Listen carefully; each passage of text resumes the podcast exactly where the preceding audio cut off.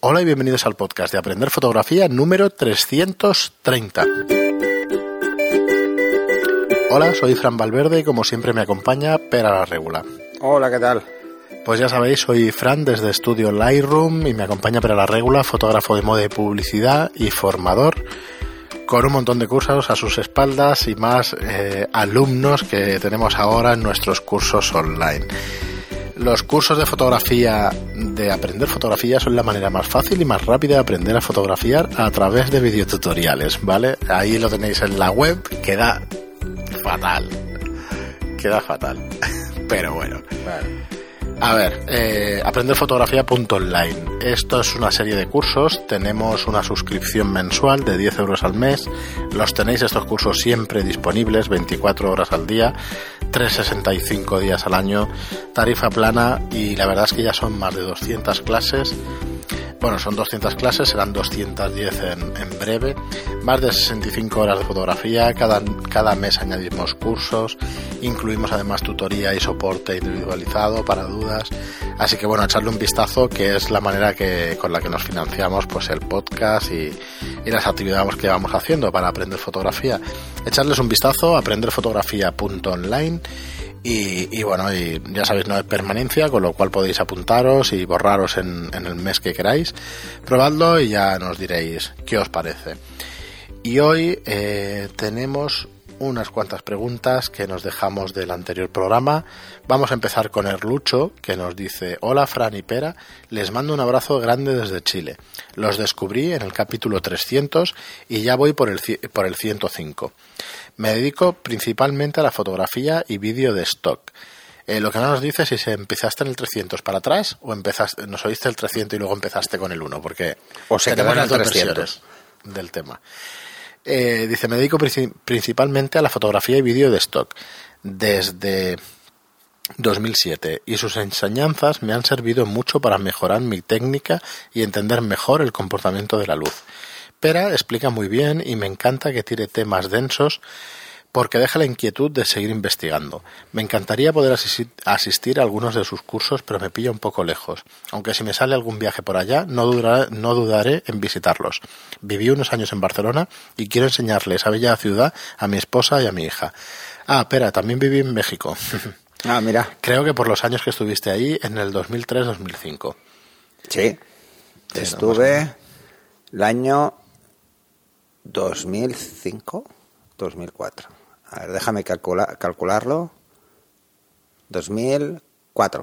Uh -huh. 2004. Muy bien. Dice, a ver si se dan una vuelta por este otro lado del charco. Si no es por acá en Chile, estaría dispuesto a ir a Argentina si arman un curso por allá. Saludos y ya irán apareciendo preguntas a medida que los siga escuchando. Abrazos. Pues nada, un abrazo para ti también, muchísimas gracias.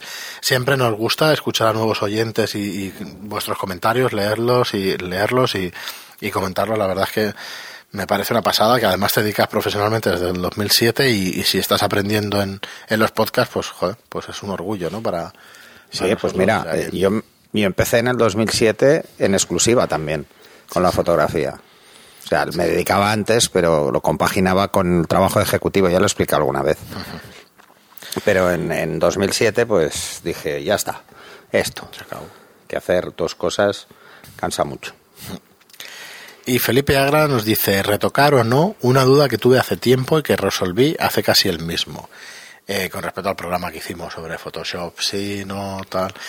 Eh, dice, como aficionado, busco un resultado final, final que me guste. Personalmente, en edición toco el 100% de las fotos, de las imágenes. Casi siempre, luces y sombras, correcciones de lente, un poco de color y contraste. Entiendo que un profesional tendrá que hacer lo necesario para obtener el resultado final que le exija quien le haga el encargo. Pero como aficionado, lo dicho, al primero que me tiene que gustar es a mí y utilizo las herramientas que están a mi alcance. Bueno, para un profesional igual, ¿eh? Si no te gusta a ti, lo que sí. estás haciendo seguramente mal, mal vamos. Pero sí, la idea es la misma, ¿eh? La idea es la misma. Eh, Yo intento retocar lo mínimo, lo que pasa es que no, no nos piden lo mismo, eso está claro. Muy bien, y Ra Espacio K, Ra K, nos dice, estoy reescuchando vuestros podcasts desde el principio. Raka. Y, eh, sí. Ya nos había bueno, hecho preguntas. Sí, muchas, muchas. Dice, estoy reescuchando vuestros podcasts desde el principio. Quizá porque no duran una hora. y se ríe. Dice, se me hace corto. Me he acostumbrado a trabajar con vosotros de fondo y, os echo de menos si no es así. y bueno, lo vuelves a reescuchar. Esto me ha pasado a mí con, con muchos podcasts. Decir, ostras, me parece tan ah, bueno estos programas. Te voy a pasar uno que te va a gustar, de que se llama La Biblioteca de Alejandría.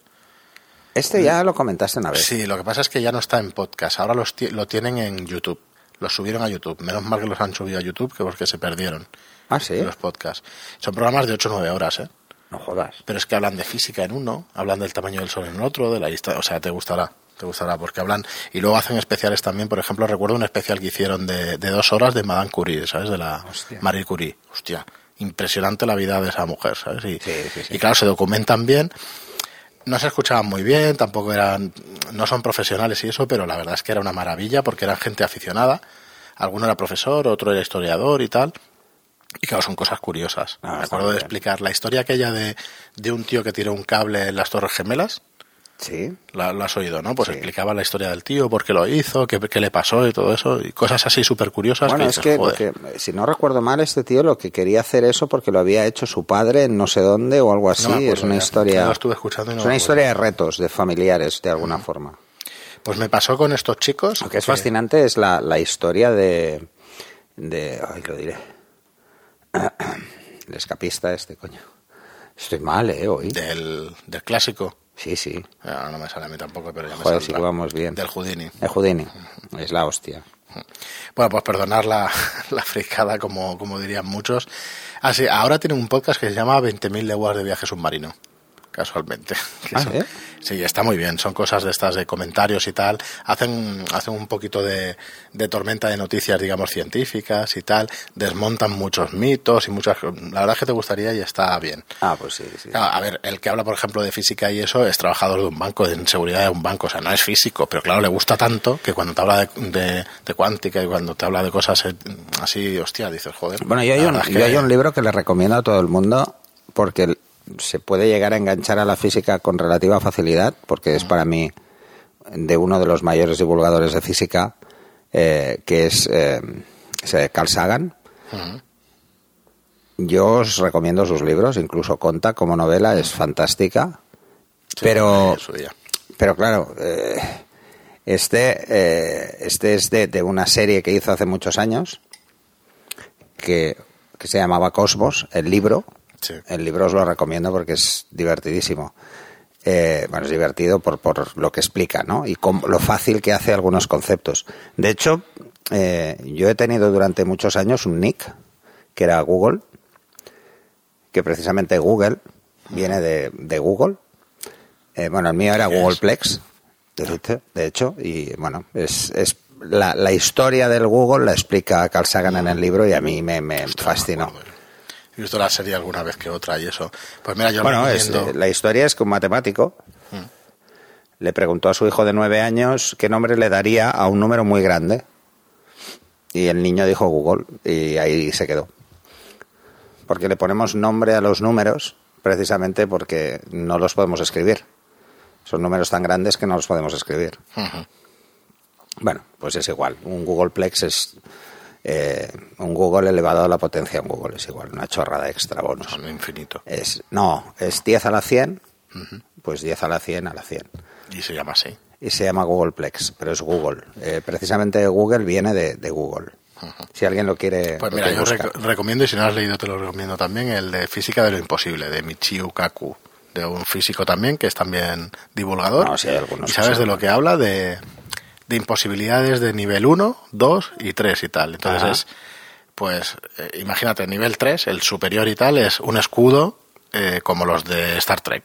Es cómo generar un escudo, ¿sabes? Para deflectar, energía, de energía para deflectar cosas. Entonces, otra imposibilidad de nivel 3 es que el, el hombre va, eh, colonice pues, el sistema solar. ¿Cuánto va a tardar?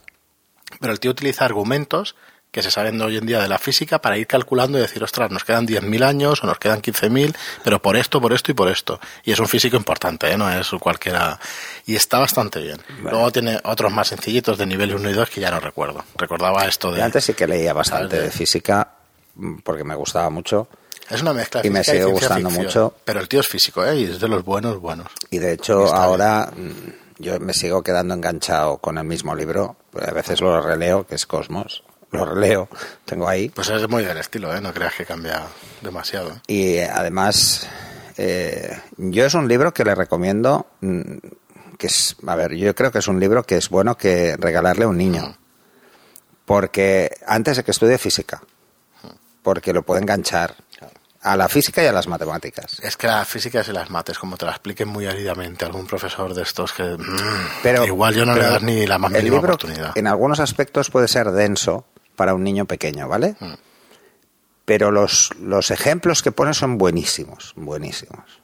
me acuerdo del bestseller este del Stephen Hawking, del que ahora no me acuerdo cómo se llamaba, el del Big Bang y tal, el primero que le hizo famoso y tal, yo lo leí en su día con 13, 14 años y tal. No entendías mucho, pero las cuatro ejemplos que ponía, las cuatro cosas que entendías... Bueno, es que Stephen Hawking es otro, era otro de los grandes divulgadores, eh, que además murió el año pasado, creo. Sí, sí. Y, bueno, yo, y además es curioso, porque cuando murió yo estaba esperando el programa especial de Big Bang Theory. Eh, y, y no lo he visto si hicieron uno o no hicieron uno, porque como había salido en no sé cuántos capítulos, hmm. pero además él, de verdad. Ahora me ha recordado una frase que, que cuando la veo digo, bueno, esto es, es, para enmarcarla que decía, no me acuerdo exactamente las palabras y tal, pero decía, a todos los adivinos o a todos los que quieren conocer el futuro, hmm. les pregunto si son capaces de cerrarse los ojos para cruzar una calle, ¿sabes? O algo así. Y dices, hostia, ¿ves? Mm, es que dices, mm, coño, hay cosas que no, que no, que estáis alucinados. Bueno, yo... No era así la frase, ¿eh? pero el sentido era un poco... Yo recuerdo haber leído, lo último que leí sobre, sobre física era porque se empezó a generar una cierta controversia sobre el, acelerador de hadrones ah, que nos han metido aquí en medio Europa sobre qué podría pasar, ¿no? Porque uno de los experimentos era simular un agujero negro, microscópico, pero, pero bueno. Entonces, eh, bueno, pues eso, eh, no sé. Y entonces empezaron a salir muchos artículos sobre qué podría pasar, ¿no? Aquello, casi teorías de conspiración. Y bueno, algunos eran muy divertidos. Y la verdad es que eh, si te lees algunos de estos documentos, o sea, más, más científicos, hechos por físicos de cierto renombre, eh, y luego te pones el Discovery Channel y te escojonas de risa. porque es para eso, o sea, el otro día, el otro día por eso me engancharon, no sé si era Discovery o Canal Historia, que yo no acabo de entender por qué se llama Canal Historia y hablan de extraterrestres, o sea, yo flipo. Bueno, es la historia de es la historia de todo, claro, porque ahora se ve que hay una serie, porque hay una teoría que esto es muy bueno, programa friki donde los haya. Nos ha salido un poco eh, Hay una una teoría que habla de los antiguos astronautas, o sea, astronautas que vinieron cuando los egipcios. Ya, llevan diciendo eso 30 o 40 años. Y entonces, bueno, hay diferentes tendencias, ¿no? Si, si eran viajantes del futuro o, eran de otros mundos, ¿no? O sea, una historia. Y el otro día lo estaba viendo y digo, bueno. Mira, la frase es la siguiente: dice, me he dado cuenta, no tenía nada que ver con lo que he dicho yo me he dado cuenta que incluso las personas que dicen que todo está predestinado y que no podemos hacer nada para cambiar nuestro destino, siguen mirando a ambos lados antes de cruzar la calle. Sí, es buenísimo. A mí me pareció buenísima esta. El otro día hicieron un programa muy bueno. Tanto rollo con que no podemos cambiar el destino, coño. Y que cuando cruzas, pues joder, miras, miras la calle, claro que sí. Hicieron un documental mm, buscando, eh, bueno, explicaciones científicas. Hmm para cargarse la, la, astrología. O sea, pero además fue...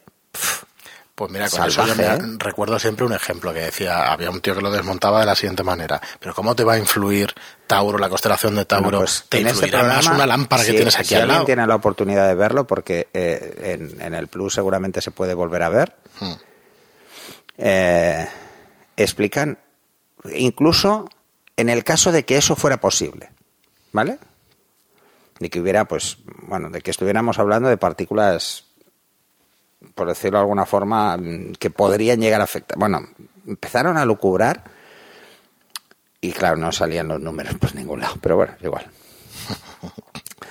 Vale, os animamos a, Mira, me estaba acordando de otra de las imposibilidades estas de, de Michio Kaku de ese libro y tal. Era un escudo, o sea, era una capa de invisibilidad tipo Harry Potter. Ah, sí. Y entonces explicaba cómo se podía hacer a través de reflejar la luz que tiene que ver la fotografía. Entonces, pero esto ya lo hacía el coche fantástico, acuérdate. Al principio te ríes, pero luego hay aviones que ya están implementando una serie de espejos y entonces se reflejan y no ves, estás viendo, ¿sabes? El cielo está reflejando, lo que tienen arriba lo ponen por debajo. Bueno, mm. y entonces, hostia, se convierten en ¿qué, ¿Qué película era de, de 007 que hacen un... Además, claro... eso no me acuerdo, eso no. Además es un Aston Martin de estos supermodernos. Sí, claro. Que todos son microcámaras y microespejos para que las cámaras de un lado reflejen lo que hay en el otro lado en el otro lado del coche. Y era así, o sea, es, transparente. Lo que pasa es que luego le pegan un zambombazo y ahí tiene como interferencias, ¿no? Bueno, porque no puede estar transparente todo el rato, sino la peli sería muy aburrida. Bueno, pues nada, disculpadnos con que con vuestras preguntas se nos ha ido un poquito el discurso hacia otros temas, pero bueno, ya nos diréis qué os ha parecido. Eh, nos dice, hablad con Carlas en fotodinero.com, entrevistarlo para ahondar el tema, es, sobre el tema de la fotografía de Microstock. Yo creo que dimos un buen repaso y eso, ya nos miraremos la web y tal. Eh, pero gracias por la sugerencia. Y Rumbo73 nos dice, yo opino que todas las fotos tienen una interpretación de la escena desde el ojo del fotógrafo, que la puede hacer antes, durante o después de la captura. Esta interpretación o corrección la considero retoque. Bueno, son interpretaciones o bueno, la consideración tuya deja de Si nos ponemos puristas, cualquier cosa que altere la fotografía tal y como se ha tomado es un retoque. Cualquier cosa que altere la realidad que has intentado tomar. Sí, no, incluso el encuadre. Pues por eso digo. Por eso, pero, pero bueno. Tampoco tiene esto es subjetivo, ¿eh? Es subjetivo. Porque yo te lanzo una pregunta al respecto, ¿vale? Si tu ocular no es del 100%, realmente lo que sale no es lo que tú estás viendo si tienes una telemétrica con un cierto margen de paralelaje, lo que tú ves no es lo que va a salir. Así que, entonces, lo, que tú has visto no es lo que ha salido. Muchas veces lo he pensado, de decir, ostras, pues ya retoque se puede considerar todo. La mayoría de cámaras reflex están sobre el 98 y el 99 y las profesionales suelen estar sobre el 100% de cobertura del visor. ¿Qué pasa con los cuando el porcentaje no se cumple? Todo lo que aparece no es lo que tú has puesto. Estamos hablando de un 1%, es un margen. No es mucho, pero, pero algo hay. Entonces, nada, en definitiva, eh, la interpretación, o sea, a la hora de, componer una fotografía es en el momento de la captura.